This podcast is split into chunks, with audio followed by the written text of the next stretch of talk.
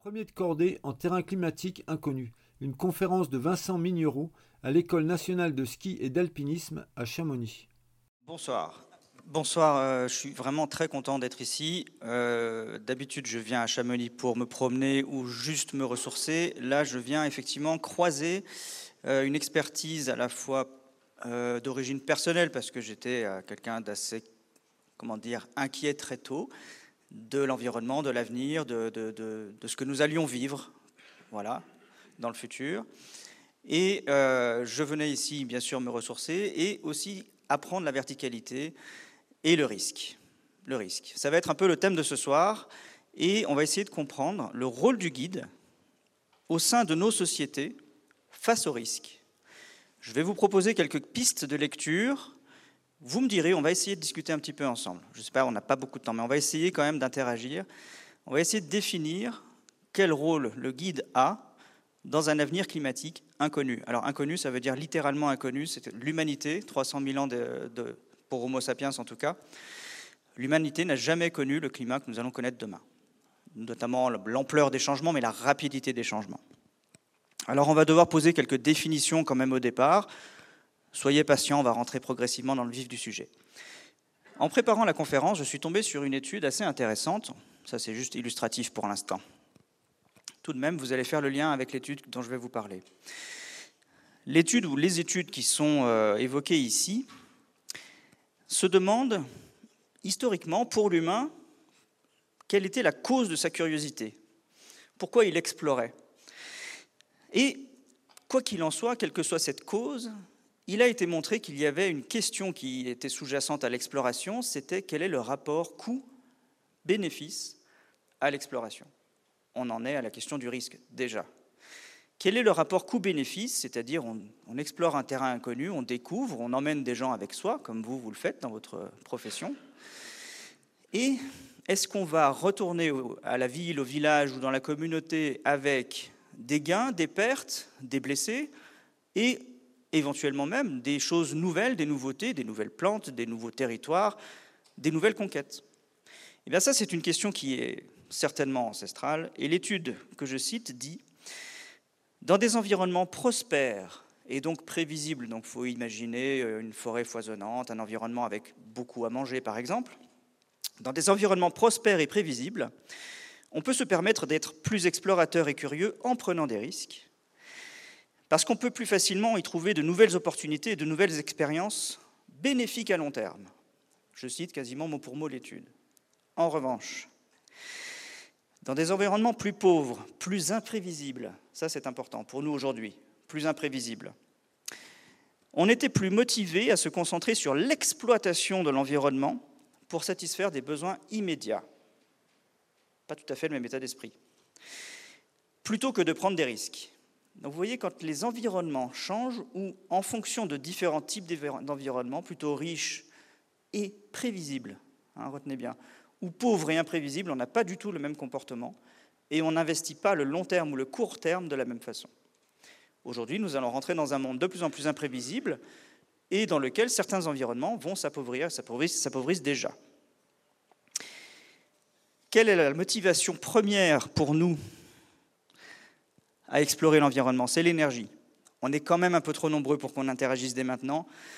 Habituellement, je demande à, l'audience de situer un petit peu tous les endroits où il y a de l'énergie dans, l'image ici et comment on l'utilise. Bon, il y en a partout. Hein.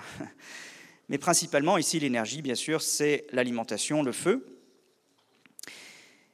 Et je vais rapidement vous faire un rappel théorique très important. L'énergie, on ne sait pas ce que c'est, mais on n'a pas le choix. Si on n'en a pas, on n'existe pas.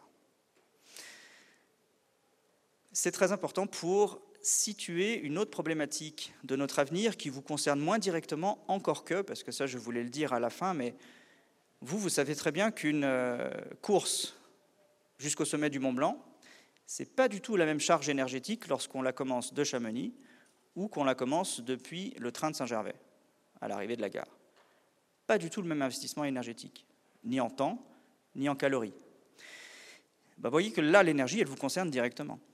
À vos clients, quelque part, à vos clients euh, ou, aux personnes, quoi qu'il en soit, que vous emmenez avec vous, que vous guidez, vous allez de toute façon à un moment donné parler d'énergie. Vous allez parler de temps, de charge à porter, euh, voilà, de, de point de départ par rapport au point d'arrivée, de dénivelé, etc. Tout ça, ce sont des questions relatives à l'énergie. Donc en fait, votre travail, votre activité de guide est en permanence sous-tendue par des questions énergétiques.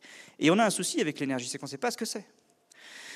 On en parle tout le temps, mais c'est juste des quantités de transformation. C'est juste ça l'énergie. On ne sait pas en parler autrement que par défaut, en disant bah, des calories, c'est des quantités d'alimentation brûlées, perdues. Euh, euh, les, watts, c'est des quantités euh, de, puissance pour un radiateur. C'est des quantités de chaleur dissipée dans la salle. C'est des quantités de choses qui changent, de transformation, de mouvement, de changement d'état, mais on ne connaît pas ce qu'est l'énergie en tant que substance. L'énergie n'est pas une substance, n'est pas une matière en soi. Il y en a autant dans le vent, dans le pétrole que dans la table ici. De l'énergie potentielle, il y en a entre tous les atomes de la table ici. La multitude des formes de l'énergie montre en soi qu'elle n'a pas d'identité propre. Et pourtant, nous, il faut qu'on en parle tout le temps. Est-ce que vous avez lu la, citation de Richard Feynman qui est primordiale? C'est lui qui, le plus souvent, a rappelé que en fait, les physiciens dans le monde entier parlent tout le temps d'énergie sans jamais savoir vraiment de quoi ils parlent. C'est une question en fait plutôt métaphysique. Moi, j'ai besoin de quand même en définir quelques limites pour nous humains. Votre activité de guide, c'est bien veiller à ce que les personnes que vous emmenez avec vous aient mangé correctement, suffisamment, pour avoir suffisamment d'énergie pour aller au bout de la course. Donc, elle va avoir besoin d'assimiler, vos, clients vont avoir besoin d'assimiler de la matière organique comestible. Si vous emmenez jusqu'au début de votre course vos clients en voiture, en 4x4 ou autre, vous allez devoir brûler de la matière organique combustible, là en l'occurrence du pétrole, vous l'avez entre parenthèses.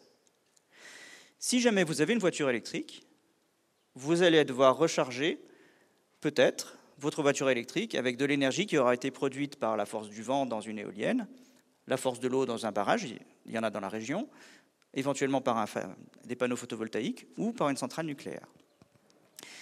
Ici, vous avez à peu près quasiment toutes les formes d'énergie que l'humanité utilise. Pour la suite, j'ai quand même besoin de faire une démarcation. Vous avez ici des sources d'énergie vitales. Si on ne mange pas, on meurt. C'est la seule source d'énergie dont on ne puisse absolument pas se passer. L'humanité, en tant qu'espèce, peut très bien se passer de la matière organique combustible. Alors quand je dis très bien, euh, pas vraiment. Mais en fait, en tant qu'espèce, en tant qu'organisme biologique, on peut se passer de brûler du bois, de la tourbe, des huiles ou des graisses animales. L'humanité a vécu avant de maîtriser le feu. Le genre Homo a vécu avant de maîtriser le feu. Biologiquement, on n'a pas besoin de, brûler de la matière organique. Une distinction qui est très importante à faire ici, entre les deux premières sources d'énergie et les dernières, vous l'avez compris que les dernières, ce sont les, celles sur lesquelles on compte pour faire la transition énergétique. Les deux premières sont toutes issues du vivant. La matière organique, ce sont des chaînes de carbone et d'hydrogène, d'oxygène et d'autres molécules le plus souvent, qui sont toutes des produits de transformation faites par le vivant. Photosynthèse, des plantes poussent, des animaux les mangent, meurent, se sédimentent au fond des océans, sont travaillés par la géologie et se retrouvent à être du bois, du pétrole ou du gaz. Très rapidement là, vous avez toute la chaîne du vivant qui va du soleil jusqu'au pétrole, au gaz et au charbon. Ce qu'il faut bien retenir, c'est que là, tout vient du vivant. Et que dans les dernières sources d'énergie, ou en tout cas, pas pour moi qui ne sont pas des sources, les énergies que vous voyez en bas, aucune ne vient du vivant. Je ne vais pas développer plus ce soir, mais c'est une rupture ontologique, une définition qualitative différente entre les énergies dont on a toujours dépendu, historiquement, depuis au moins 300 000 ans que nous sommes sapiens, et celles dont nous, nous espérerions nous servir demain, mais qui ne sont pas du tout les mêmes qualitativement pour nous. On ne peut pas manger du vent, on ne peut pas manger euh, du rayonnement solaire, etc. Ça ne vient pas de la vie. Je m'en tiens là pour l'instant, peut-être qu'on y reviendra au fil du déroulé. Ça, c'est de l'énergie. Qu'est-ce que vous voyez là? Vous voyez l'état du commerce, des échanges, des échanges culturels également, et aussi éventuellement des conflits, des guerres, à l'époque du premier millénaire avant Jésus-Christ, ça fait un petit moment déjà. Et vous voyez que là, on avait déjà des communications, des échanges, du commerce, des échanges culturels d'un continent à l'autre, enfin de l'ouest à l'est du continent. Et ces échanges-là, pour vous, quelle est la différence fondamentale entre la façon qu'ils avaient de se dérouler là et la façon qu'ils ont de se dérouler aujourd'hui? Est-ce qu'on échangeait moins culturellement à cette époque-là qu'aujourd'hui? Est-ce qu'on échangeait alors en quantité de matière, de, produits de consommation, on, échange beaucoup plus aujourd'hui, mais est-ce qu'on était moins dépendant à l'époque? Eh bien pas forcément. La grande différence entre aujourd'hui et cette époque-là, c'est le temps. Il y a 2500 ans, nous communiquions déjà de l'Espagne à la Chine. Ça prenait beaucoup de temps, mais on le faisait.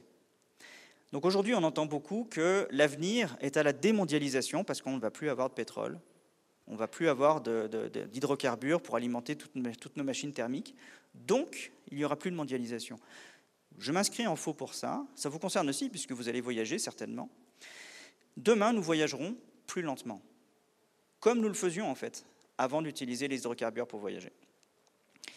Et c'est tout à fait remarquable que cette question du déplacement ne soit pas inédite et qu'elle nous singularise depuis très longtemps. L'exploitation des territoires pour explorer, pour les explorer et en tirer de l'énergie, eh bien les, chimpanzés, par jour,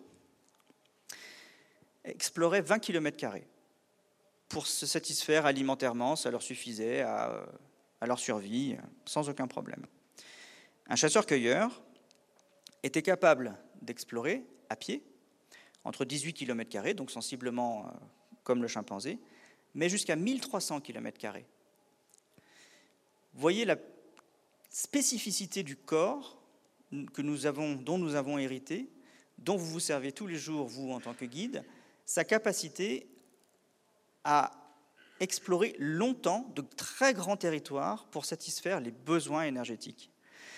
C'est quelque chose dont vos corps vont se souvenir à chaque fois que vous allez pratiquer une course, que vous allez faire une course. Vous êtes héritier d'une espèce qui s'est singularisée à un moment donné parce qu'elle a été capable d'explorer plus de territoires et de plus grands territoires. Pourquoi? Pour aller chercher de l'énergie. Et c'est progressivement en allant chercher plus d'énergie de façon plus efficace, en en gaspillant moins aussi, que nous avons pu nous développer en quantité, en nombre, comme je vais le montrer un peu plus loin. Je peux donner un autre exemple si vous voulez. À l'époque gravétienne, entre euh, moins 30 000 et moins 22 000 ans par rapport à aujourd'hui, on échangeait des statuettes, des objets sur 1800 km à vol d'oiseau. C'était normal, et c'était il y a 30 000 ans. Et on n'avait rien d'autre que, on n'utilisait pas encore les, les animaux de trait, loin s'en faut. Ça, c'est l'histoire de notre démographie. C'est une échelle logarithmique, ça veut dire que chaque palier est un facteur 10. Ça veut dire que ici vous avez 1 million et puis on multiplie par 10. Ici vous avez une limite à 10 millions, 100 millions, 1 milliard. Ça veut dire que normalement, si on devait redonner à cette courbe sa forme naturelle, ce serait une exponentielle, c'est-à-dire qu'on ne, verrait quasiment rien des petites vagues qu'on voit en bas et on verrait juste une grande droite partir très vite à droite parce qu'en en fait, Là, vous avez un détail qu'on ne voit pas, tellement la, croissance démographique de l'humanité a été rapide récemment. Ici, vous avez quatre grandes étapes, assez faciles à repérer. Il y a à peu près euh, moins, 35, moins 35 000 ans, nous avons acquis de, nouvelles techniques pour chasser, donc toujours capturer plus d'énergie. Et notre population, la population de nos ancêtres, est passée de 1 million à 6 millions à peu près exclusivement parce que nous avons développé de meilleures techniques de chasse, notamment la, la et euh, le harpon, qui sont des outils plus efficaces. Et puis, vous avez bien sûr la période de l'apparition de l'agriculture, ici, la révolution du néolithique, avec une augmentation de la puissance extractive de calories du milieu. On a domestiqué les céréales et on a pu mieux manger, mieux se nourrir, sécuriser la survie des enfants Et nous avons une population qui est passée de 200 à 500 millions, oui, pardon, de 6 millions à 200 millions d'êtres humains. Ensuite, ça a continué à croître plus lentement. On a développé les moulins, les moulins à eau et à qui ont permis de mieux assimiler euh, une farine plutôt que les, céréales directement. Et on est passé progressivement de 200 millions à 500 millions, et ensuite de 1 à 8 milliards lorsque nous avons découvert les hydrocarbures qui ont considérablement sécurisé notre alimentation.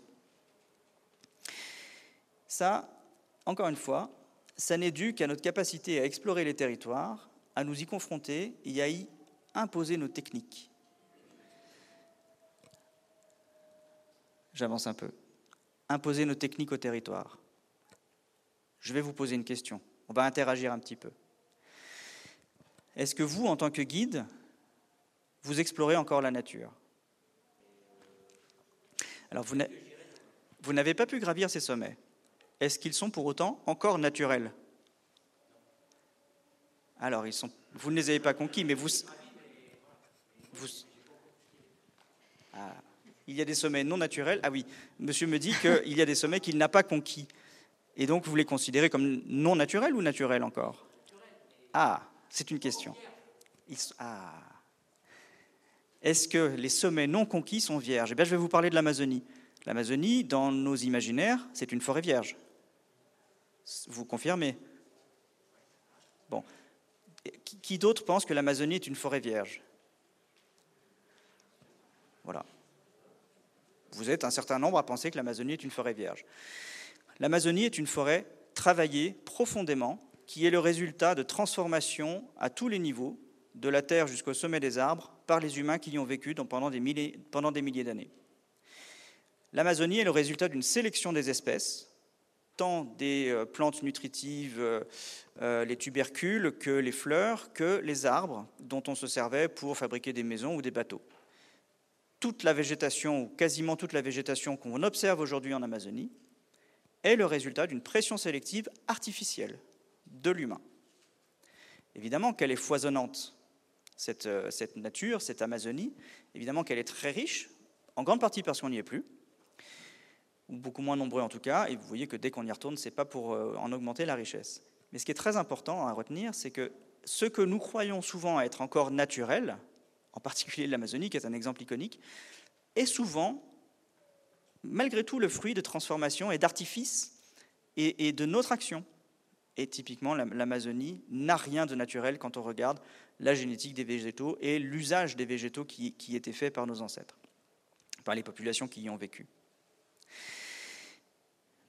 Qu'est-ce qu'on fait de cette question si vous, en tant que guide, finalement, vous n'explorez que rarement des milieux naturels. D'ailleurs, je ne sais pas comment vous présentez certaines explorations, euh, certaines courses. Est-ce que vous emmenez vos clients, pardon, je ne sais pas comment les qualifier, les personnes que vous guidez, est-ce que vous les emmenez dans la nature? Et d'ailleurs, est-ce que c'est une demande?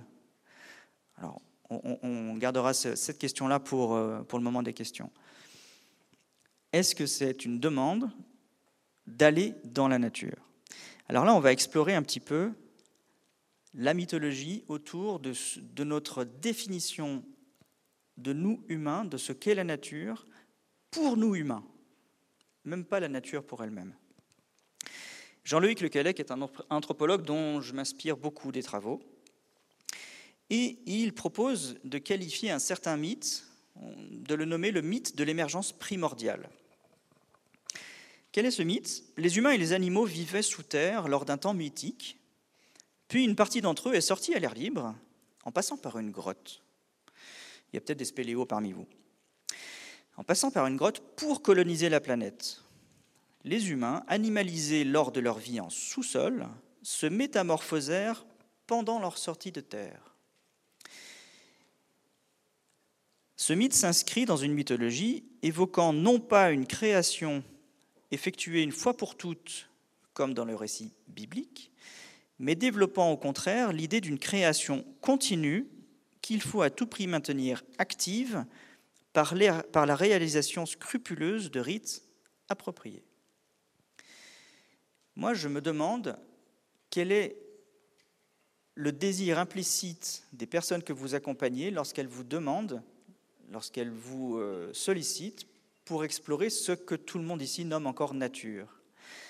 Est-ce que ça ne vient pas convoquer chez nous des souvenirs très anciens de retrouver dans le milieu, ici une grotte, quelque chose de la source de vie? Est-ce que ça n'est pas selon vous-même une question de plus en plus présente dans l'imaginaire ou dans l'inconscient des personnes que vous accompagnez, a fortiori que la, la source de vie, notre milieu, se dégrade? J'aimerais vos réponses tout à l'heure lors du temps de questions. Est-ce que vous pensez même que votre rôle n'est pas aujourd'hui de plus en plus celui de permettre de sortir du milieu urbain le plus souvent pour aller retrouver dans ce qu'on appelle nature quelque chose qui est de l'ordre de la source qu'on est en train un petit peu d'abîmer? Vous aurez remarqué que je ne fais pas trop d'état des lieux. Je ne parle pas des événements catastrophiques qu'on a vécu sur toute la planète tout l'été. Vous êtes parfaitement conscient de ça, ce n'est pas le sujet de ce soir. Moi, ce qui m'interroge, c'est comment on va jouer notre position professionnelle, sociale, euh, même familiale, affective, euh, enfin tout, tout ce qui nous touche, nous, personnellement, demain, dans un monde très compliqué, qui va changer beaucoup, de plus en plus imprédictible, comme on l'a vu tout à l'heure, et qu'on pourra ne plus exploiter de la même façon. Et en allant chercher dans la littérature, dans les mythes, dans les travaux, par exemple, de Jean-Loïc Lequelec, est-ce qu'on n'est pas en train de se reposer aujourd'hui des questions que nos ancêtres se posaient littéralement, verbalement? Ils peignaient les grottes pour entretenir la source de vie.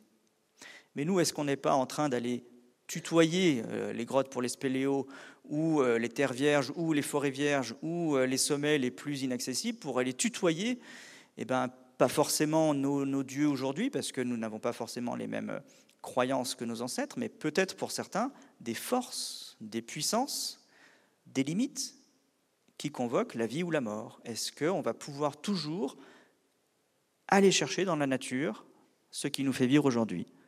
En voilà une question qui, moi, me taraude.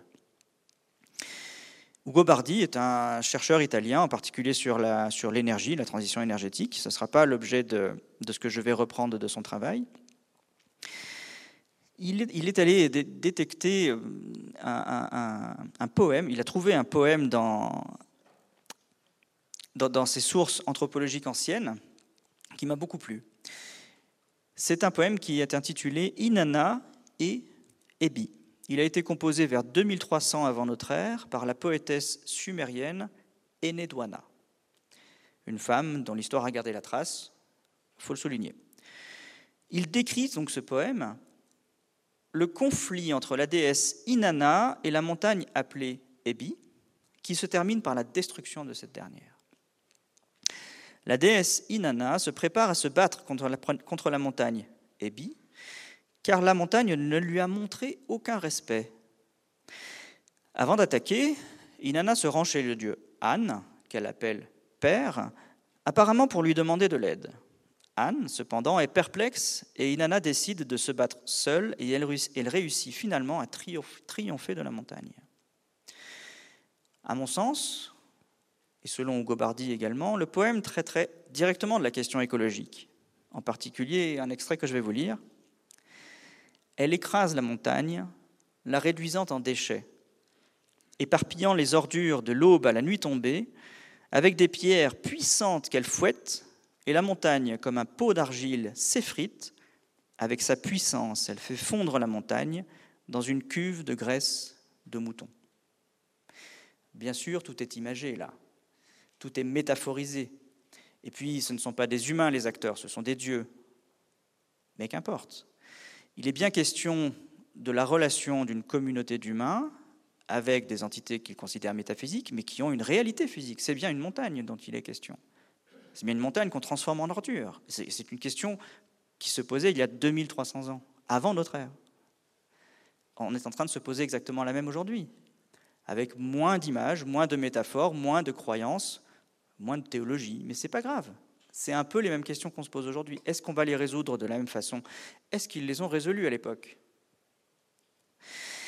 L'idée générale de, ce poème est que des entités abstraites se substituent aux, éléments physiques. On parle de Dieu, la, montagne est déifiée, les, personnalités ne sont pas typiquement humaines, mais malgré tout, ce sont des représentants de l'humanité. Et ce poème permet de donner du sens à des phénomènes non désirés, mais aussi de désigner des coupables. Alors ça, c'est quelque chose qu'on a tendance à faire tous encore aujourd'hui. Et c'est là que c'est la question que je vais commencer à travailler avec vous. Est-ce que de nous, humains, ou de ce qu'on appelle encore la nature, qu'est-ce qui est vraiment responsable de notre avenir? Qu'est-ce qui a fait qu'on euh, on est persuadé que cette forêt est totalement vierge? En fait, elle ne l'est pas. Est-ce que c'est la faute des humains, de nos ancêtres, si elle n'est plus vierge? Si elle a été finalement déjà abîmée, qu'elle s'est restaurée? Est-ce que c'est la faute des humains d'aujourd'hui si elle est de nouveau dévastée? Ou est-ce qu'il y a quelque chose qui vient de la nature elle-même? Ou des dieux? Ou de forces métaphysiques d'une autre nature? Ou des lois de la nature? Ben, J'en sais rien moi, mais moi je pense que vous, en tant que guide, d'ailleurs c'est l'intitulé de votre profession, et votre rôle d'interface entre la communauté et la nature, en tout cas le milieu extérieur, je pense que vous êtes sollicité pour ces questions-là, pour répondre à notre inconscient, ce qu'il... Je pense qu'on vous demande inconsciemment, oui ou non, est-ce que la nature nous domine, est plus forte que nous, nous dirige, ou est-ce qu'on a la main dessus et est-ce qu'on est souverain dans notre avenir? Rapidement, un autre, un autre mythe, qui est plus qu'un mythe en fait, c'est un récit dont on a retrouvé la trace gravée sur des tablettes, qui date de 1800 avant Jésus-Christ, l'épopée de Gilgamesh. Vous en avez peut-être déjà entendu parler.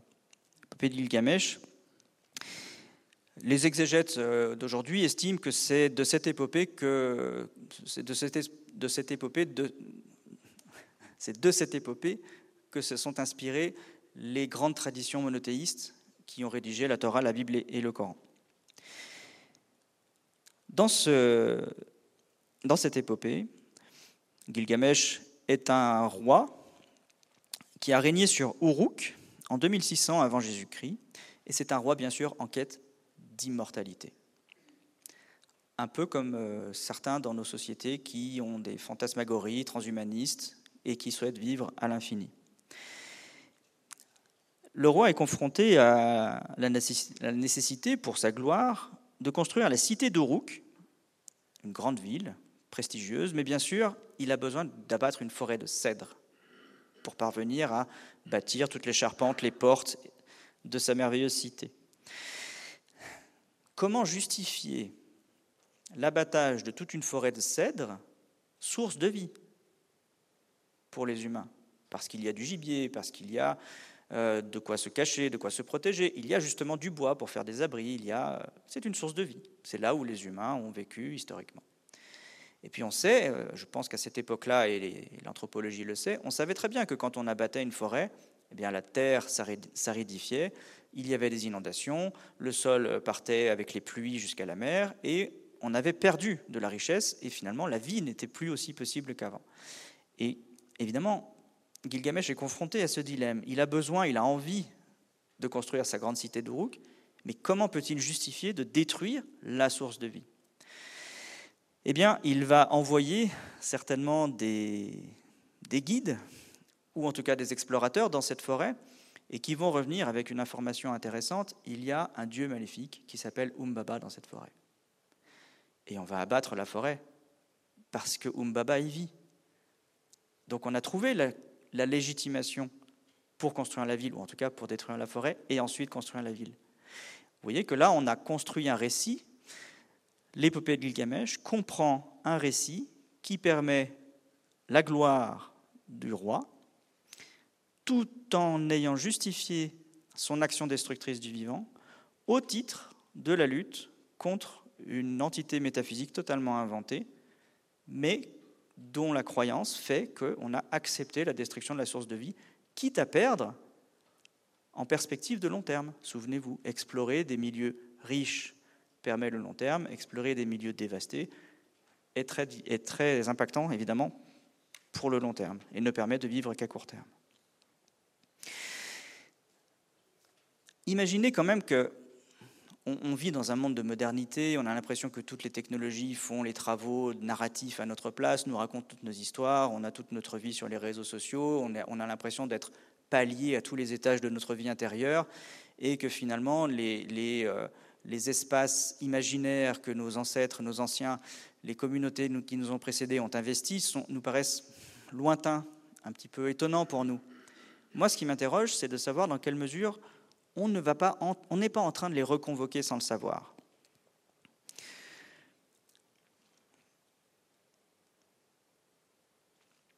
Justement, l'émergence des grandes traditions morales.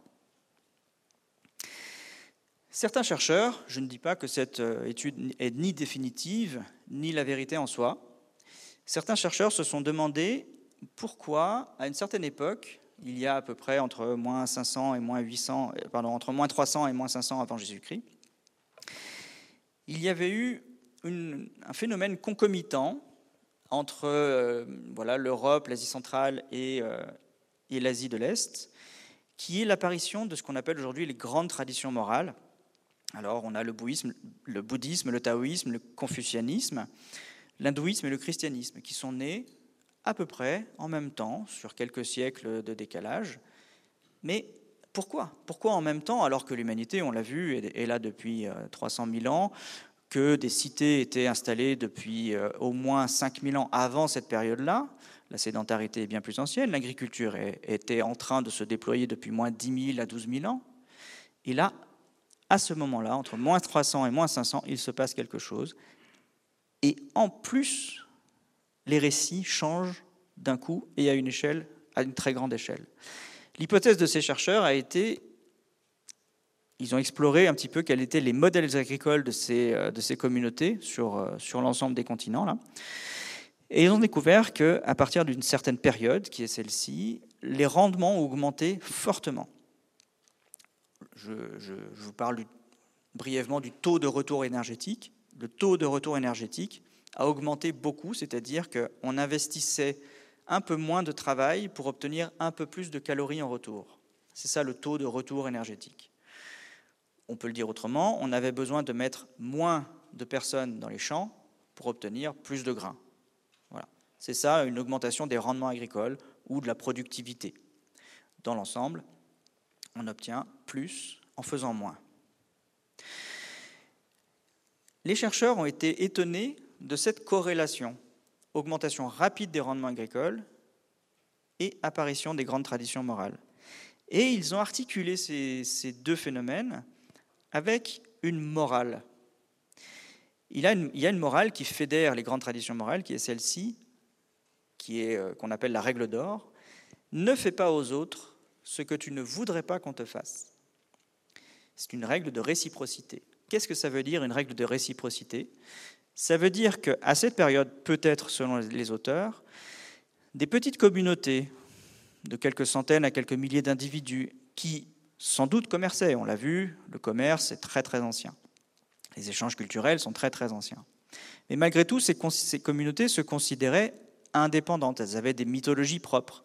Chacune avait leur, euh, leur croyance, peut-être animiste, peut-être euh, totémique. Elles avaient toutes des traditions morales à elles, indépendantes, qui n'étaient pas forcément liées aux autres, et les autres étaient des étrangers, quoi, totalement, des, des êtres peut-être même pas humains.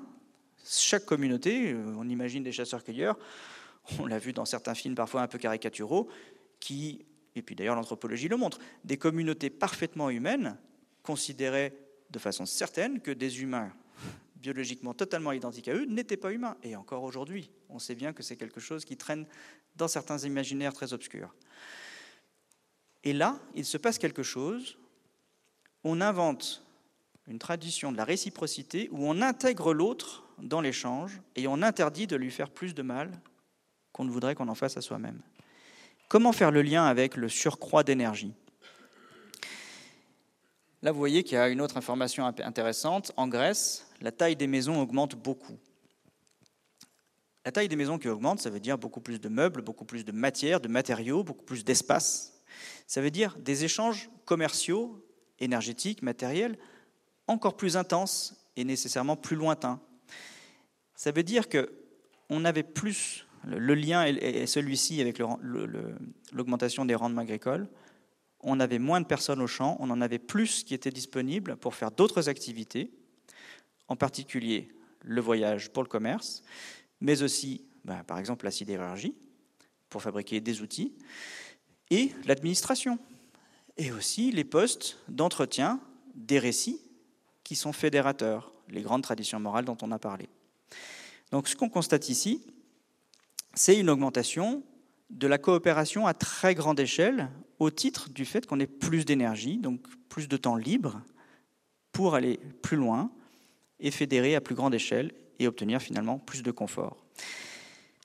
Est-ce que ça vous parle, vous? On fait une petite pause. Est-ce que ça vous parle, vous, que d'un côté on parle d'énergie, ce truc dont on ne sait pas ce que c'est, et qui passe par des plantes qu'on cultive, par l'agriculture, qu'on assimile, qui libère du temps libre, et puis finalement, cette chose qui est finalement très matérielle se retrouve à avoir influencé des choses qu'on considère très abstraites, très au-delà, très imaginaires, peut-être très métaphysiques, qui sont nos croyances. Est-ce que ça vous parle ou est-ce que ça vous paraît totalement absurde? Répondez-moi brièvement si vous voulez. Donc vous, ce lien entre finalement l'énergie et les croyances, ça ne vous choque pas? Bon, très bien. Moi, je suis ravi. Si, ça vous, si c'est intuitif pour vous, moi, je suis content parce que, bien sûr, hein, cette étude-là n'est pas la réponse à tout. Toutes les cultures ne sont pas apparues, elles ne se sont pas complexifiées juste parce qu'il y avait plus d'énergie disponible. Mais peut-être c'est intéressant quand même. Et aujourd'hui, on est quand même une société qui a développé, on va dire, la croyance ultime. On est on vit dans des sociétés où les grandes traditions morales que j'ai évoquées précédemment ont reculé, elles sont moins présentes. On est moins chrétiens, musulmans, moins euh, juifs qu'on ne l'était dans les générations passées. Et on, est de plus en plus athées et on croit de plus en plus en la liberté. Et il y a peut-être un lien entre la dernière période où on a eu beaucoup, beaucoup d'énergie, qui sont les deux derniers siècles, et cette nouvelle forme de croyance, alors qui a déjà existé hein, dans le passé, mais qui est cette fois investie de façon euh, ultime. On a tellement d'énergie qu'on n'a même plus besoin de se raconter des histoires qui légitiment notre action. On ne va même plus chercher des dieux maléfiques dans les forêts pour justifier l'abattage des forêts. De toute façon, on est libre puisqu'on a beaucoup d'énergie.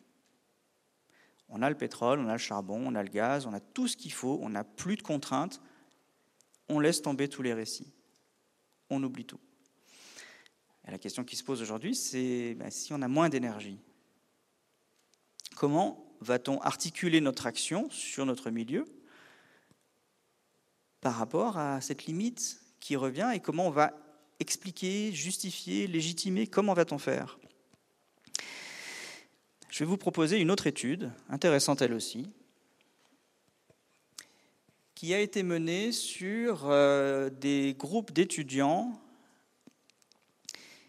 qui avaient, c'était en Chine, des groupes d'étudiants de deux filiations différentes. Des étudiants dont la filiation, dont les, les ancêtres étaient plutôt agriculteurs, du blé, ou des étudiants dont les ancêtres, les parents, étaient plutôt des agriculteurs du riz. Et on leur a fait passer des tests tests techniques, euh, des tests de psychologie. Et on leur a posé par exemple la question, on, leur présente un objet, un lapin, voilà, je vais prendre cet exemple tout simple. On leur présente un lapin et on leur demande à quoi le lapin peut être associé le plus facilement. Et on leur demande si ça peut être associé plus facilement à un chien ou à une carotte. Alors ici, vous avez peut-être des réponses différentes qui pense que le lapin est plus à associer à un chien, par exemple Levez la main? Très bien. Très bien, pourquoi? C'est un animal, parfait, qui a quatre pattes, plein de critères, des poils, euh, voilà, une fourrure. Qui pense que le lapin est associé à la carotte Plus de gens. C'est intéressant, en soi c'est intéressant. Dans l'étude, il a été montré qu'on avait plutôt des réponses lapin-carotte pour les étudiants dont les ancêtres étaient agriculteurs du riz. On avait plutôt des réponses lapin-chien pour les étudiants dont les parents étaient agriculteurs du blé. Eh bien pourquoi? Ah, la chasse. Je vais apporter des précisions. La réponse lapin-chien est une réponse qu'on peut qualifier de catégorielle. Vous m'avez répondu que ces deux euh, animaux font partie de la famille des animaux. Euh, voilà, donc c'est une catégorie qui comprend des animaux très différents et, et on les met ensemble parce qu'ils ont des propriétés en commun. Donc c'est une réponse à partir des propriétés des objets dont on parle. Des lapins, des chiens ont des propriétés eux-mêmes, donc on les met dans la même famille. Le lapin et la carotte, on les met ensemble, pas parce qu'ils ont des propriétés particulières l'un et l'autre, mais parce qu'ils ont une interaction particulière l'un et l'autre. Le lapin mange des carottes. Donc vous avez d'un côté des réponses qu'on appelle, en, je vais utiliser des termes qu'on n'entend jamais, mais qui, qui sont assez précis et utiles, en locus interne, c'est-à-dire qu'on situe la définition de l'objet dans l'objet. Donc là, c'est la définition lapin-chien, des catégories parce qu'ils ont des propriétés qui vont ensemble. Ou en locus externe, on situe ce qui permet de définir les objets à l'extérieur des objets, dans les interactions que ces objets ont les uns entre les autres. Le lapin mange la carotte, c'est un lien, c'est une interaction. Donc là, c'est un locus externe. Pourquoi, d'après vous, on avait plutôt des réponses en locus externe chez les cultivateurs du riz, les descendants des cultivateurs du riz, c'est-à-dire en interaction entre les entités, et plutôt en catégorie chez ceux qui descendaient des agriculteurs du blé, d'après vous. Regardez les images et imaginez comment on travaille dans les champs de blé et comment on travaille dans les rizières. Comment? La manière de cultiver, très bien en quoi sont-elles différentes, ces manières de cultiver? Ah, Je ne vous vois pas, mais je vous entends très bien. Vous dites, c'est un travail de groupe que de cultiver le riz, c'est ça? Il faut que je répète parce que c'est enregistré.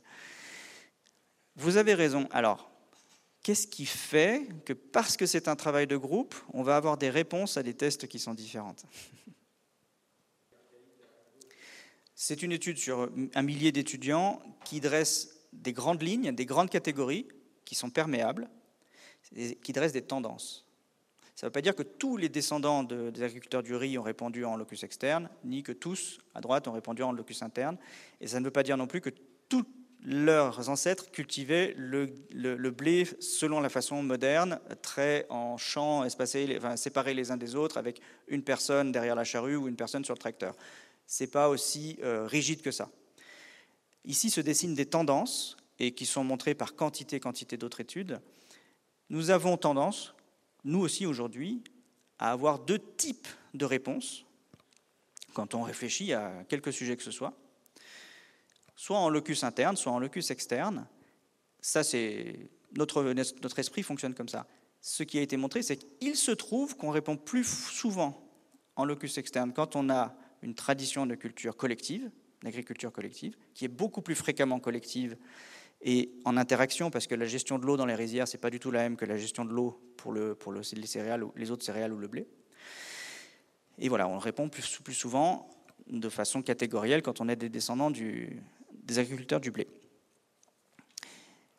Mais ça, c'est quelque chose non seulement qui dresse des grandes tendances, mais aussi des, des grandes tendances culturelles et c'est là où je voulais euh, en arriver à partir de cette étude, il se trouve que dans l'ensemble, la culture occidentale, quand on pose ce type de questions euh, à des membres de la culture occidentale, majoritairement, on répond en locus interne.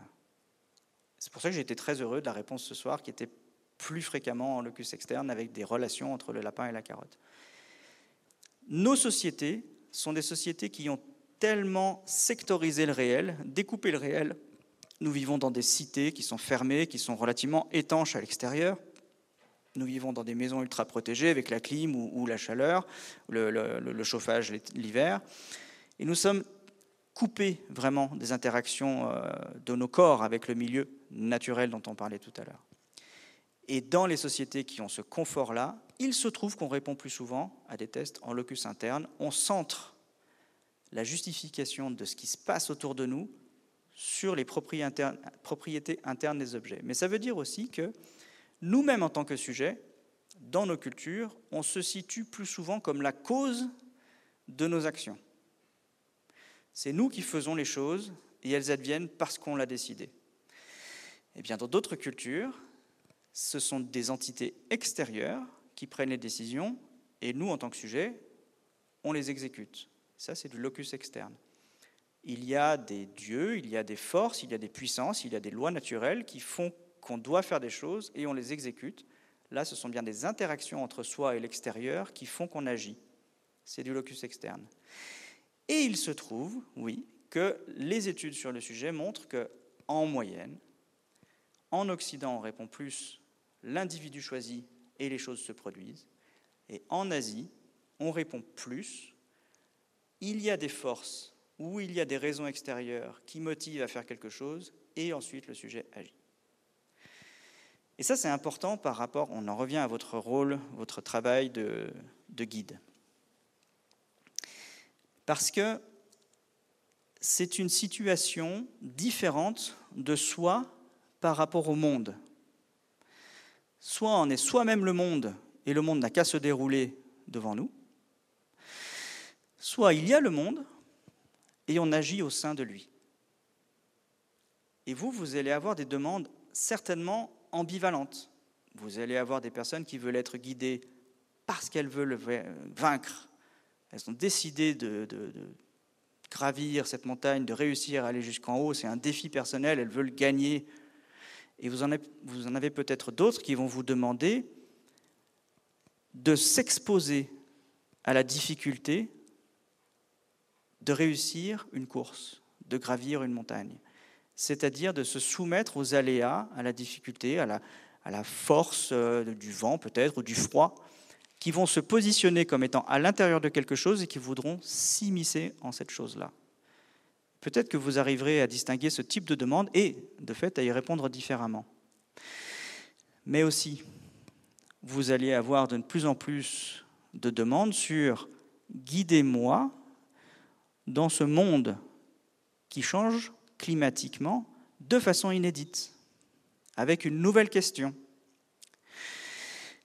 Est-ce que ce climat qui change, moi je veux y aller, je veux aller dans la nature qui subit le changement climatique, dans ce monde extérieur à ma ville qui subit ce changement climatique?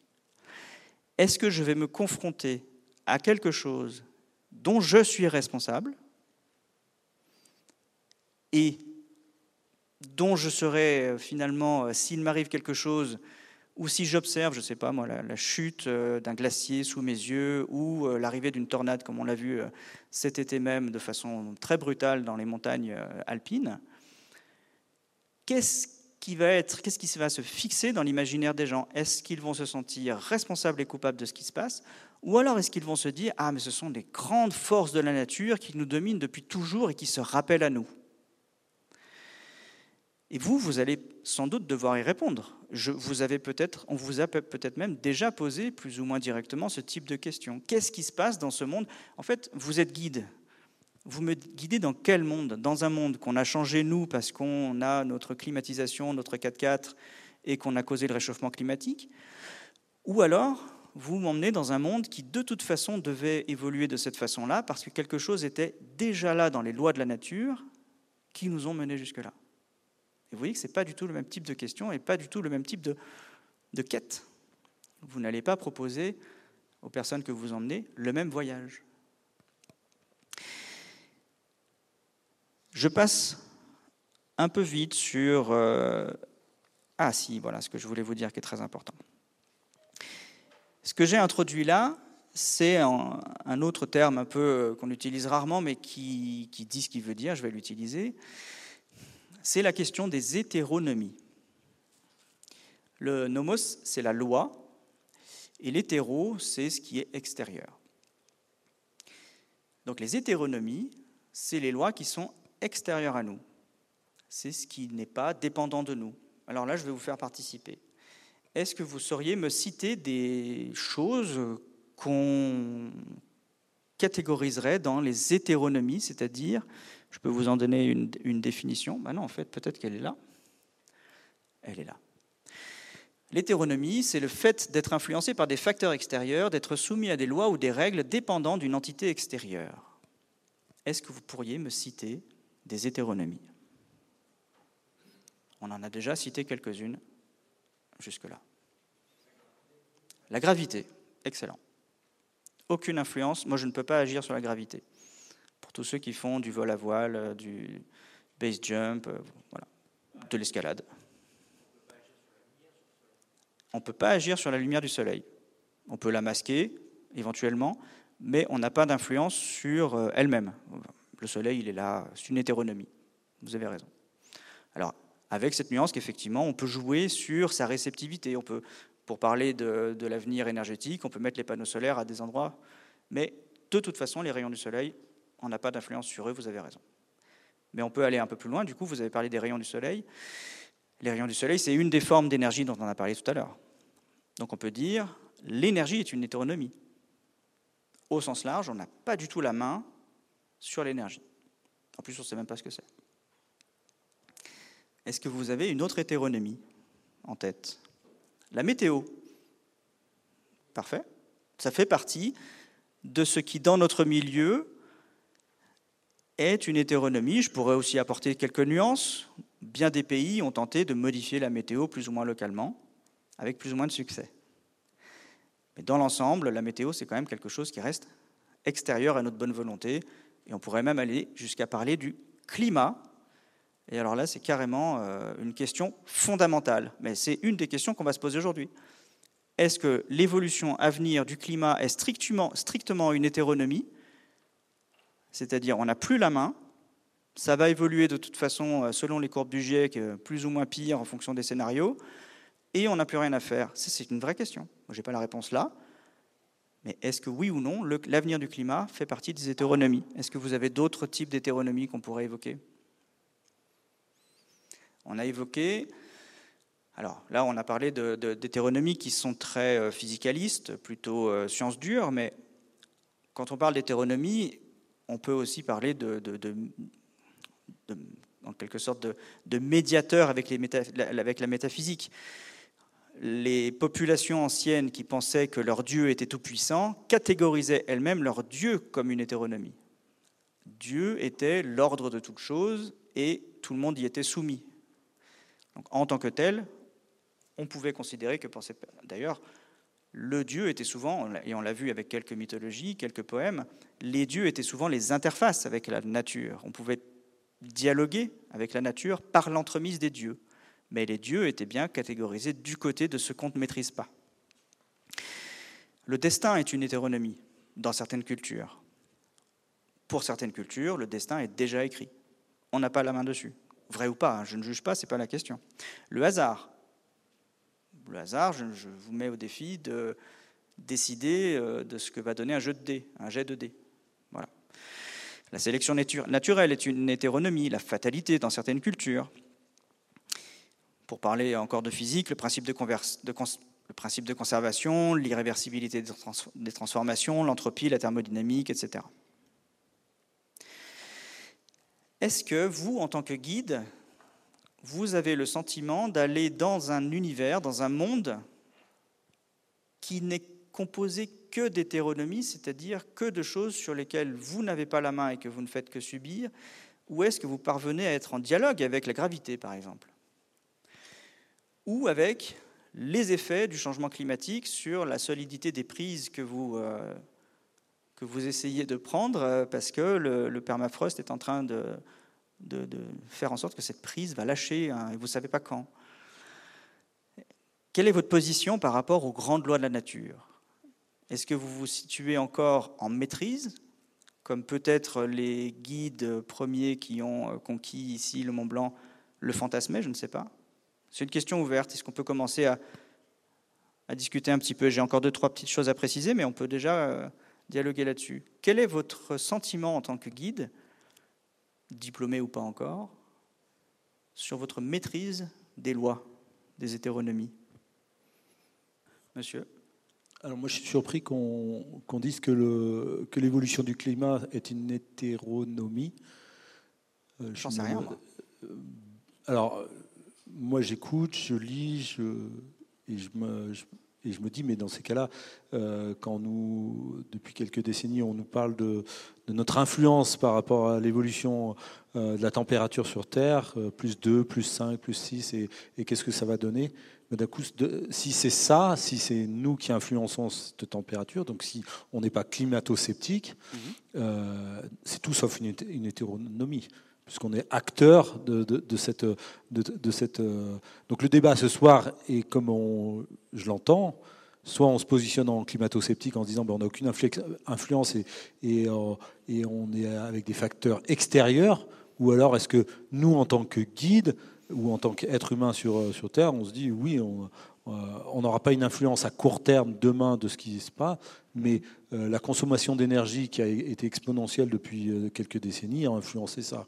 Voilà, et je suis assez surpris qu'on se positionne cette, cette question-là ce soir. Quoi. Alors, qu'il n'y ait pas de confusion, quand je dis que l'avenir du climat peut être éventuellement classé comme une hétéronomie, c'est-à-dire qu'il soit acquis, qu'il évolue de cette façon-là, on en reste la cause de cette évolution qu'on doit regretter parce qu'elle va être terrible. Donc je n'exclus pas l'action de l'humain. La question que je pose en fait est est-ce que nous nous sommes retrouvés? J'ai traversé beaucoup de mythologies, beaucoup de temps d'évolution, des, des grandes traditions morales qui sont apparues parce qu'on a commencé à exploiter différemment les céréales, vous vous souvenez? Quand on a exploité différemment les céréales, on a aussi surexploité les sols, surexploité les forêts, on les a coupés pour avoir plus de céréales, et on a aussi créé des effondrements de civilisation parce que la salinisation des sols érodés fait que les rendements agricoles étaient de court terme. L'augmentation des rendements a été de court terme. Et donc il a fallu conquérir de nouveaux territoires, etc. etc.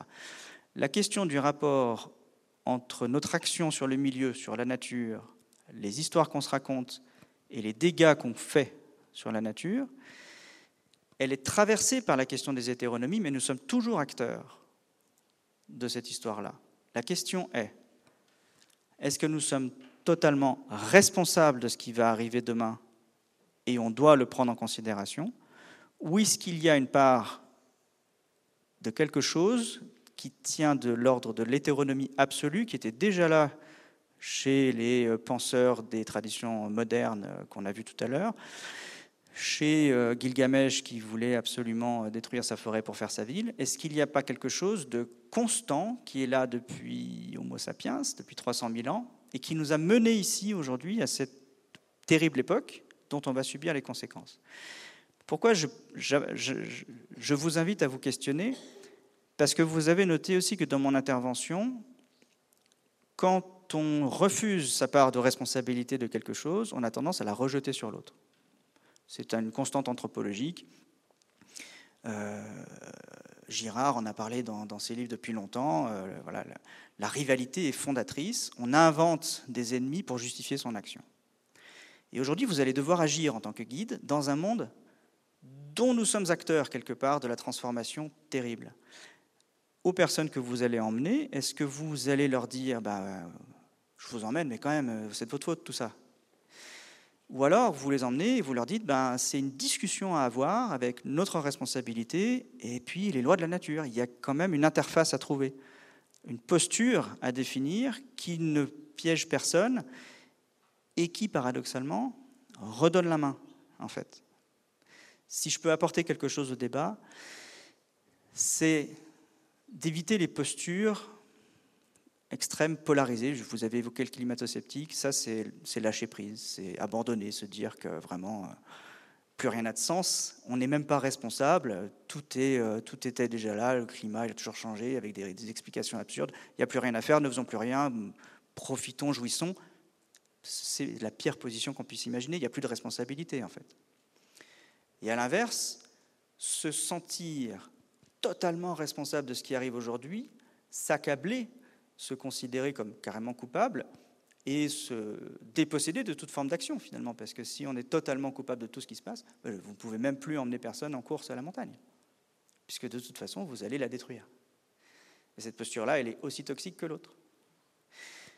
Moi, j'adore la position du guide, parce qu'elle est justement à l'interface entre des tas de citadins qui ne connaissent plus la nature, qui, voient même, qui l'imaginent forcément comme une naturelle, idéale, virginale, et ayant toujours été là, alors qu'elle ne l'est plus depuis longtemps, et qui demandent à ce qu'elle soit toujours virginale et qu'elle soit toujours source de vie comme elle l'a toujours été dans le fantasme. Et vous, vous êtes ceux qui communiquent en permanence avec cette nature-là, dont vous savez bien qu'elle est très transformée. Et vous, vous avez à communiquer entre ces acteurs, entre le monde naturel fait de toute cette hétéronomie et l'humanité qui est faite de toutes ces contradictions, ces questions existentielles, ces, tourments. Donc j'espère que vous n'avez pas perçu ma position comme étant trop caricaturale. Non, non, au contraire. J'adore comment ça évolue. Mais cette définition de l'hétéronomie que j'ai relue qui, hmm. euh, qui, me dérange euh, fortement. Mais voilà, c'est euh, hmm. on, est bien d'accord sur cette, cette ambivalence au cœur de notre métier en tant que consommateur et en, en étant consommateur même dans notre pratique du métier et, et à la fois proche d'une nature qu'on essaie de comprendre. Quoi. Voilà, je, je souscris à vos mots. C'est cette position-là que je souhaitais vous proposer de discuter parce qu'elle est, euh, cruciale. Quand, on parle d'avenir climatique euh, inconnu, c'est littéral. On, est allé cette année de surprise en surprise. On ne s'attendait pas à des tas de choses. Les climatologues ne s'attendaient pas eux-mêmes à des tas de choses. Et cet inconnu-là, vous êtes ceux, parmi d'autres, qui allez l'explorer. Et donc faire des rapports, dire ce qui se passe. Et vous allez être ceux qui allez arbitrer un peu entre là, c'était vraiment que la nature, c'était inéluctable, ça devait se produire, de toute façon, ce truc-là devait tomber. Ou alors, bah, là vraiment, euh, si on n'avait pas émis tant de CO2 ou si on n'avait pas fait ce barrage hydroélectrique au-dessus, bah, cette partie de la montagne ne se serait pas effondrée, par exemple. Voilà. Ces arbitrages-là, vous en êtes des médiateurs, quelque part. Et je trouve ça très intéressant. Monsieur? Micro peut-être, parce que c'est enregistré. Ouais. Merci. Est-ce qu'on a pu évaluer la fraction de l'intervention humaine sur l'évolution du climat par rapport à l'évolution inéluctable Quelle est la fraction humaine là-dedans? Est-ce qu'on a pu faire des calculs mathématiques, etc. Oui, ils sont, ils sont largement faits, ils, sont, ils font consensus et ils ne sont plus discutés par la communauté scientifique sérieuse. La responsabilité dans le changement climatique contemporain est d'origine anthropique de façon certaine. Et euh, il y a Enfin, là, on est sur des, rapidités et des ampleurs d'évolution qu'il n'y a plus de, il a même plus de paramètres naturels qui entrent en considération dans cette évolution-là. Certaines études disent qu'on devrait, à partir de certaines euh, des temps futurs, mais je n'ai plus l'échéance, on devrait re-rentrer à cause des cycles de Milankovitch, des cycles solaires, on devrait re-rentrer dans une période plus froide, voire glaciaire, je ne sais plus à quelle échéance certaines études montrent que d'ores et déjà, on sait que ça n'arrivera pas à cause du réchauffement climatique à lui seul, d'origine anthropique. Voilà, donc ce type d'événement-là est déjà contrarié par une action dont on connaît la cause, ou en tout cas l'origine, c'est nous, et la médiation qui est les molécules de CO2 dans l'atmosphère. Là-dessus, il n'y a pas de discussion aujourd'hui. Une autre euh, remarque? Du coup, oui, on peut peut-être passer à un moment d'échange. Je ne sais pas si tu avais encore des... J'ai deux, trois petites choses, mais je pourrais les, les glisser dans le temps d'échange. Et une petite euh, précision, donc là il y a des aspirants guides, des guides, des professeurs, mais il y a aussi euh, pas mal d'amateurs euh, de montagne, donc voilà, c'est pas que les guides dans le public ce soir. Est-ce que du coup? Oui, j'ai une question, Vincent. en tant que guide, tout à l'heure tu parlais d'ambivalence. en tant que guide, lorsque nous allons en montagne, nous pratiquons, nous emmenons des gens euh, dans un milieu qui nous est cher, qui nous a fascinés, qui nous fascine toujours d'ailleurs. Euh, et c'est un milieu que l'on, quelque part d'un côté, que l'on a envie de protéger et de voir perdurer. D'un autre côté, au travers de notre pratique professionnelle, on peut, au travers peut-être de la, on va dire de la communication, de la commercialisation qu'on fait de notre métier, enfin c'est pas un peu, c'est nous avons euh, une incidence directe sur, par exemple, les effets pendulaires, le fait de faire venir des clients à Chamonix ou d'emmener des clients d'ailleurs ailleurs. Euh, donc on, a ce, côté un peu d'ambivalence. Comment est-ce que je me positionne par rapport à cette nature qui m'a attiré, que j'aime, que je voudrais préserver, mais en même temps quelque part que je détruis? Et ma question est la suivante. Au travers de ce que tu as pu lire, voir, euh, étudier, etc., as-tu à ta connaissance, dans l'histoire euh, récente ou ancienne, des exemples de population ou de tribus ou autres, je ne sais, qui ait pu être soumis à, ce type, en fait, à, confronté à ce type de choix je, ne sais pas, je pense par exemple à des, pêcheurs, à des, à des gens qui, des tribus qui pouvaient exploiter par exemple des, forêts pour leur survivance, etc. etc. Je, pose cette question parce que cette question-là, elle nous, accapare, elle nous prend beaucoup de, euh, je dirais, de, euh, oui, d'énergie et, et c'est difficile, voire très compliqué d'y répondre. Merci. Je, je, je n'aurai pas de réponse définitive à cette question-là, qui est de surcroît très personnelle, c'est-à-dire qu'on va tous avoir des récits, en plus des récits qu'on partage en commun, des justifications personnelles à notre action. Et euh, ça pourra aller de la simple justification mercantile, euh, il faut que je mange, j'ai des traites à payer, et en plus j'aime la montagne, donc je vais faire de la montagne, à la justification euh, écologique. Il est bon et juste d'emmener des citadins dans la montagne, découvrir la nature, dont on a vu qu'elle n'était pas la nature, pour qu'ils se l'approprient et du coup changent son comportement. Voilà, on va pouvoir le justifier de cette façon-là on va pouvoir le justifier juste par la passion ou voilà, la simple émotion, le besoin intrinsèque d'aller vivre une expérience forte dans un milieu qu'on peut considérer parfois comme hostile ou en tout cas risqué. On aura chacun une, justification. Ce que je voulais introduire ici, c'est le risque à, à sous-estimer la puissance des, des hétéronomies qui nous traversent, d'avoir progressivement, au fur et à mesure que le milieu se détériore, se dégrade, des justifications de plus en plus irrationnelles. Parce qu'on l'observe déjà. Et justement, on observe déjà que on peut jouir finalement puisque tout est déjà écrit. Tout est déjà déterminé. On va euh, profiter jusqu'à la dernière euh, dernière voie encore euh, exploitable. Et en fait, ma crainte, c'est qu'on l'observe vraiment déjà. C'est-à-dire qu'il n'y a pas de réduction du nombre d'avions qui volent dans le ciel aujourd'hui. Il y en a, le, record a été battu cet été. C'est-à-dire que ce paradoxe-là, il va falloir qu'on en fasse quelque chose. Plus on parle d'écologie, moins on en fait. Je ne dis pas individuellement. Hein.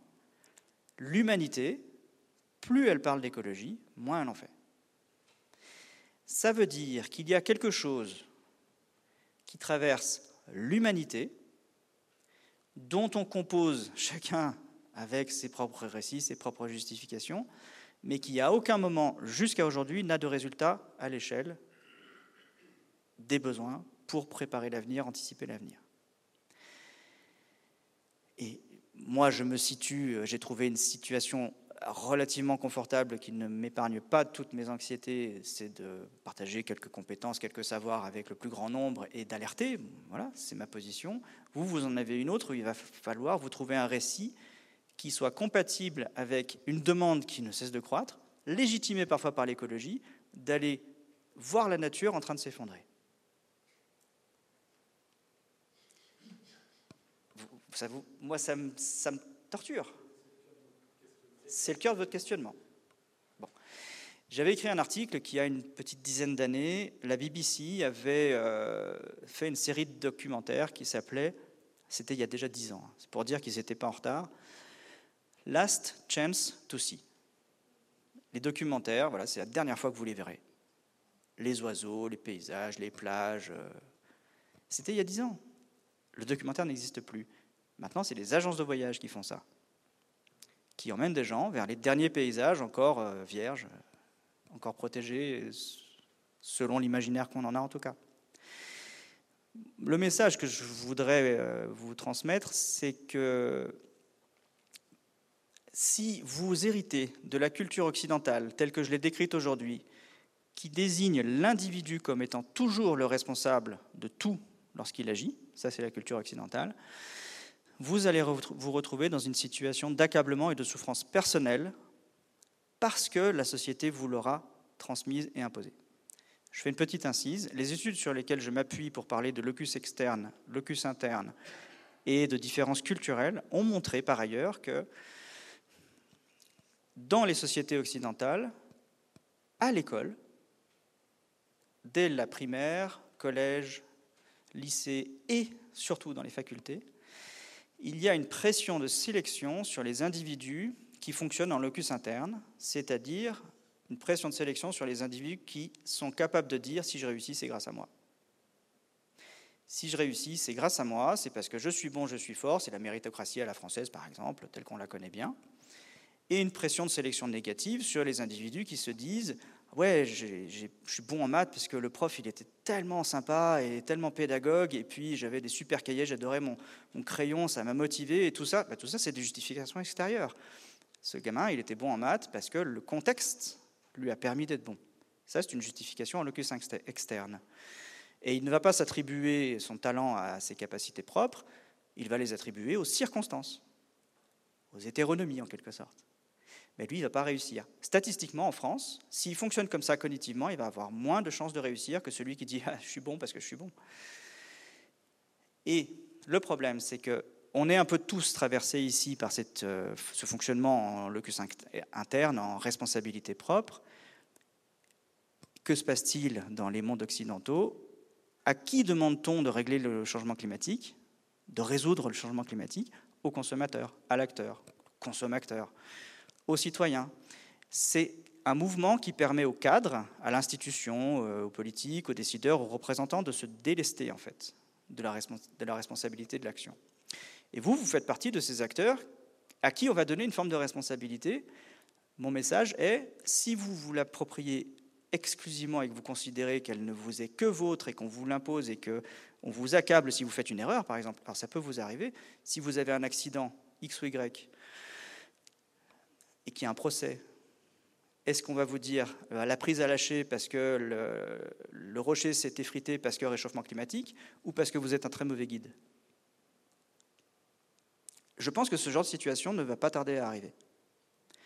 Et là, vous allez avoir à argumenter en fonction de je suis responsable de ce qui se passe ou le contexte évolutif commun, c'est-à-dire les 8 milliards d'humains qui émettent du CO2 tous les jours, ont fragilisé la montagne, qui ont fait lâcher mon speed, qui ont fait que mon client est tombé.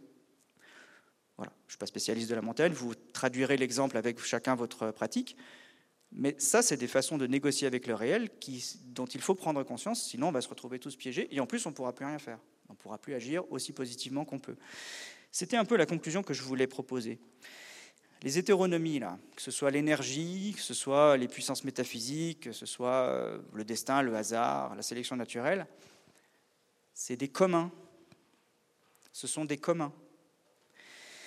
C'est des choses, les hétéronomies, qui étaient là avant nous, qui seront là après nous, et dont nous devons parler ensemble au même titre, c'est-à-dire euh, non pas comme euh, une responsabilité qu'on doit attribuer plus à telle strate de la population qu'à telle autre. Je sais que ma posture est délicate politiquement sur ce sujet-là, mais je pense que attribuer toujours la cause des problèmes à, un objet unique, en particulier, par exemple, c'est traditionnel euh, dans nos cultures, c'est le capitalisme est la cause de tous les problèmes, ou les lobbies, ou les médias, ou euh, voilà, les, politiques. Ça, c'est typiquement du locus interne. Un coupable, par ses propriétés intrinsèques, est le responsable de tout le fonctionnement de la société. Et puis tout le monde se déleste sur ce coupable intrinsèque. Ces mouvements-là, je pense qu'ils sont autoréalisateurs du pire si on ne travaille qu'en locus interne et qu'on considère qu'il n'y a rien de commun dans la responsabilité de la situation d'aujourd'hui, on va polariser tous les conflits et on va finir par non seulement avoir les problèmes climatiques et en plus une société qui aura du mal à tenir debout. on m'a donné comme consigne 21h30, je pense qu'on y est, et euh, je vais vous laisser peut-être un temps de questions s'il est, encore euh, possible. Et juste pour les ah questions, je fais passer le micro pour que ce soit. J'ai quand même une dernière image, le temps que le micro aille euh, à monsieur. Rapidement, le rapport Meadows, rapidement, le rapport Meadows, c'est une demande qui a été faite par euh, des philanthropes, des entreprises dans les, au début des années 70. On a posé la question à des chercheurs qui, euh, qui devaient estimer de l'avenir des sociétés en fonction de différents, de différents scénarios euh, en particulier de différents scénarios politiques et industriels autour de la production d'alimentation, l'évolution de la population, la production de services, le PIB au, sens large, la production industrielle, la, pollution, etc. Je fais très court, il y a eu, je crois, 13 scénarios qui ont été euh, présentés. En gros, on a rentré des données dans un des premiers modèles systémiques informatiques, le modèle World 3, et avec ce modèle, on a fait tourner, et on a, euh, ce modèle a permis de tracer des trajectoires, et deux scénarios sont sortis en particulier, mais c'est celui-ci qui, euh, qui a été conservé, deux scénarios à profil d'effondrement. Donc, c'est des scénarios qui envisagent donc ce, rapport Meadows, hein, les limites à la croissance. On en a quasiment beaucoup plus parlé dans les années 70 qu'aujourd'hui, et pourtant, il reste aujourd'hui euh, plutôt confirmé par les faits. Ça ne veut pas dire que l'avenir est un effondrement en 2020, comme c'est écrit là. Ce n'est pas un modèle prédictif, c'est un modèle. Un modèle. Les modèles ne sont pas la réalité. Je pourrais faire trois autres conférences là-dessus si vous voulez. Le problème, ou plutôt ce qui est intéressant avec ce modèle, c'est qu'il y a des choses qui sont de l'ordre du politique ou de l'ordre du choix de société ou de l'ordre euh, de ce qui euh, est humain. On peut décider, si on veut, en tout cas, on peut se dire qu'on a le choix sur le mode de production alimentaire. On peut se dire qu'on a le choix sur la production des services, sur l'industrie, qu'on a la main sur la pollution, qu'on peut la réduire, on peut se dire tout ça. Et donc, pour tout ce qui est de l'ordre du politique, du négociable, on a des courbes en forme de cloche. Il y a une courbe qui a une forme différente. C'est la courbe des ressources. La courbe des ressources, c'est typiquement une hétéronomie. On vit sur une planète aux ressources finies. Quoi qu'il arrive, quels que soient nos choix de société, c'est-à-dire par exemple des choix de société qui font que, hop, on stabiliserait, on n'irait pas aussi haut, on, ne serait pas allé aussi haut par exemple dans la production de services, on ne serait pas allé aussi haut dans la production industrielle, dans la pollution, etc. Et on aurait stabilisé plutôt le fonctionnement de nos sociétés. La courbe des ressources, elle se serait peut-être, elle aurait peut-être ralenti sa chute, ça se serait stabilisé, mais elle aurait continué à décroître. Ça, c'est quelque chose sur lequel on n'a pas la main. Quel que, quel que soit le choix qu'on fasse, au bout d'un moment, on n'a plus de pétrole. C'est ça que je veux dire. On peut lisser la courbe, si c'est possible, on peut le faire. c'est là où le politique entre en jeu. Mais c'est ça la négociation de demain. C'est qu'on a la main sur certains paramètres, mais au bout du compte, pas sur tous. Voilà, je conclue là-dessus et je vous laisse la, je laisse la place aux questions. Pardon. Merci. Euh, j'avais deux questions. Un, euh, j'ai été étonné que vous ne citiez pas dans le, la capacité à créer de l'énergie ou à la transformer l'esprit, parce que je pense que c'est même plus important que l'alimentaire. Je crois que les guides savent bien qu'avec une ration égale, on ne va pas faire la même course. Ça va dépendre de, la manière dont on va aborder les choses. Et je pense que ça répond à, une partie des, questions que vous évoquiez juste avant sur cette sorte d'incapacité à se projeter dans, une réalité que, pourtant elle est décrite dans pas mal d'autres endroits, c'est comment on utilise son esprit. Et la deuxième chose, c'était, et qui est pour moi liée à l'énergie aussi, euh, c'est ce que moi j'appelle les possessions, euh, ce qui a été créé depuis euh, quelques dizaines de milliers d'années autour de, de. De, et, moi je crois que ces possessions, ce sont des moyens d'encapsuler de l'énergie et que c'est cette énergie-là aussi, cette utilisation un peu galvaudée de l'énergie. Je vais prendre un exemple.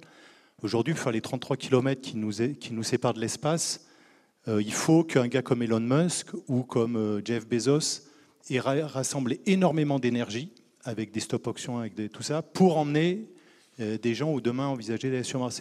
Je pense que tout ça, c'est ça qui joue aussi dans cette course qu'on n'arrête pas, parce que les gens, ok, le, Mont Blanc s'effondre, même un client relativement fortuné va le voir, mais c'est pas grave, il est dans cette course à, posséder des choses. Et voilà, donc je trouve que l'énergie, elle, circule aussi dans ces, euh, réflexions-là. Alors, ce dont vous parlez avec l'esprit, je, suis rassuré parce que vous avez dit à ration égale, on ne va pas aussi loin. Vous avez donc départagé ce qui relève de, la singularité individuelle. On a des paramètres qui sont chacun différent euh, des autres, donc on a plus ou moins de volonté, mettons, ou de force d'esprit.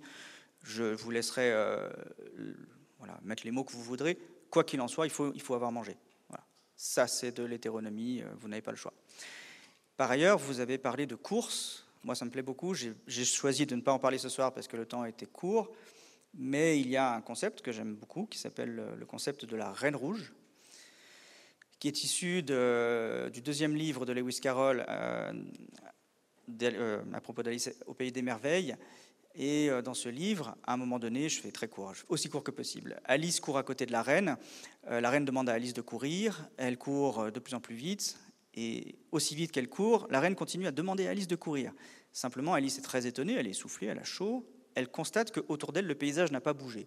Elle court, elle court, elle court, elle court. La reine et Alice courent, elle court, elle court. Elles sont toujours à côté de l'arbre et toujours à côté du damier, de l'échiquier qu'il y a à côté d'elle. Elle court sur place. Le syndrome, ça s'appelle le syndrome de la reine rouge en économie, en physique, euh, en théorie de l'évolution. C'est un syndrome qui dit que l'évolution au sens large, c'est souvent des évolutions relatives, par exemple entre deux espèces, entre le guépard et la gazelle, exemple hyper classique. Le guépard, qui était un chaton au départ, la gazelle, un tout petit animal, ils se sont chassés, ils étaient la proie et le prédateur l'un de l'autre. Et évolutivement, bah, la gazelle a appris ou a sélectionné dans, sa progéniture, la, sélection naturelle a sélectionné la progéniture qui courait le plus vite. Et donc, dans la progéniture des chatons, ceux qui couraient le plus en plus vite ont été sélectionnés, jusqu'à ce que les deux animaux deviennent ceux qui courent le plus vite sur la planète aujourd'hui. Il y a quelque chose qui n'a pas changé entre les deux espèces, c'est le rapport de force. Ça veut dire, le syndrome de la reine rouge, c'est qu'on est peut-être pris dans une autre forme de loi d'hétéronomie, c'est que la compétition pour l'existence peut nous motiver, par exemple, absolument à accumuler du capital pour euh, gagner la course à l'espace par rapport à son rival économique ou industriel, ou euh, gagner la course à la production d'armement nucléaire par rapport à son rival pendant la guerre froide, tout ça sans que le rapport de force change. Il y a quelque chose qui a changé, par contre, c'est l'impact environnemental. Voilà. Donc, je suis très content que vous ayez parlé de course. Vous pourrez regarder un peu euh, ce que veut dire ou approfondir le syndrome de la Reine Rouge sur Internet. Il y a une quantité de littérature. Du coup, on va terminer avec cette course-là. Très bien. Euh, je, je, remercie vraiment Vincent euh, de nous avoir fait euh, profiter de, son savoir ici à l'ENSA. On va pouvoir continuer la discussion puisqu'on a prévu un petit coup à boire en bas dans, dans le hall d'entrée. Donc si vous avez encore des questions ou un échange avec Vincent, ce sera possible. pour ceux qui souhaitent laisser leur adresse mail pour les prochaines conférences, il y en a une par mois, vous pouvez l'inscrire là, je vous envoie que cette information-là. Je vous souhaite une bonne soirée et encore merci à Vincent euh, vraiment pour ce soir. Merci à tous.